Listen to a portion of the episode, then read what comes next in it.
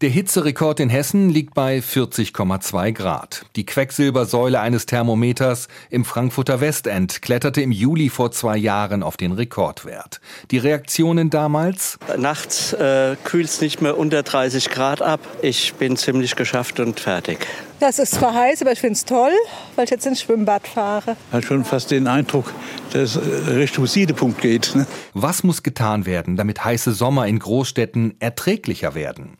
Alexander König, Meteorologe des ARD Wetterkompetenzzentrums. Das naheliegendste kommt aus der Natur selber. Jeder, der an einem heißen Tag schon mal im Wald war, hat festgestellt, da ist es kühler. Dort verdunstet Feuchtigkeit und dort wird Schatten gespendet. Wir brauchen also viel mehr Grün in den Großstädten. Wir brauchen große Bäume und wir brauchen auch wieder Wasserflächen. Auch dort verdunstet Feuchtigkeit und dadurch entsteht Kälte. Auf der Internetseite Frankfurt Green City des Umweltamtes heißt es, dass mehr als die Hälfte der Flächen in Frankfurt grün seien. Vor allem 40 Parks und Grünanlagen, der Stadtwald und zahlreiche Friedhöfe sorgen für diese Zahl. Dennoch ist es gerade in den Hitzesommern auf vielen Plätzen in Frankfurt nicht auszuhalten. Beispielsweise auf dem Rossmarkt oder der Hauptwache gibt es fast keinen Schutz vor der einstrahlenden Sonne. Frankfurts Umweltdezernentin Rosemarie Heilig von den Grünen räumt ein. Wir haben das in der Vergangenheit nicht gut gemacht. Schauen Sie sich unsere Plätze an.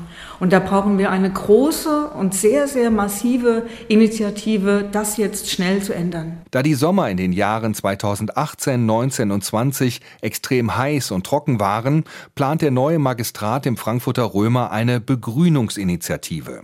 Der erste Schritt soll innerhalb des eigenen Bestands passieren, sagt Frankfurts Umweltdezernentin Rosemarie Heilig. Das bedeutet, dass wir selber unsere eigenen Gebäude identifizieren und dort mit der Fassadenbegrünung, der Dachbegrünung, der Hof- und Vorplatzbegrünung sehr massiv rangehen. Auch einige Neubauten werden inzwischen mit Grün geplant. So sollen sich beispielsweise 200.000 Pflanzen ab dem kommenden Sommer um die Fassade des neuen Eden Towers im Europaviertel ranken. Ein Hochhaus als Vorbild.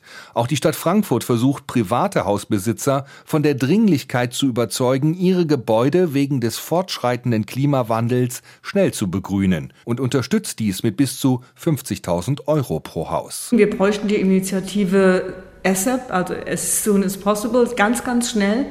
Und da muss ich natürlich und müssen wir als Magistrat insgesamt Überzeugung leisten. Aber in den Köpfen ist es angekommen, jetzt es, geht es darum, das umzusetzen. Doch in der engen und gleichzeitig wachsenden Stadt Frankfurt gibt es auch einen Kampf um jede freie Fläche. Denn es wird Platz für Wohnungsbau, Verkehrswege, Gewerbegebiete, Schulen und Grünflächen benötigt. Eine Herausforderung für alle Planer in Frankfurt, sagt Rosemarie Heilig, damit notwendige Frischluftschneisen erhalten bleiben. Das heißt, in den Köpfen derjenigen, die diese Verantwortung tragen, muss ein Paradigmenwechsel her. Alle, die planen, alle, auch in den, in den äh, Architektinnen und Architekten, ähm, müssen heute ganz anders lernen, nämlich, dass wir mitten im Klimawandel stecken und unsere ähm, Städte grün gestalten müssen und nicht quadratisch praktisch gut. Die Folge der heißen Sommer bekommen aber nicht nur die Frankfurter zu spüren. Ein Großteil des Stadtwalds ist geschädigt und der Grundwasserspiegel sinkt.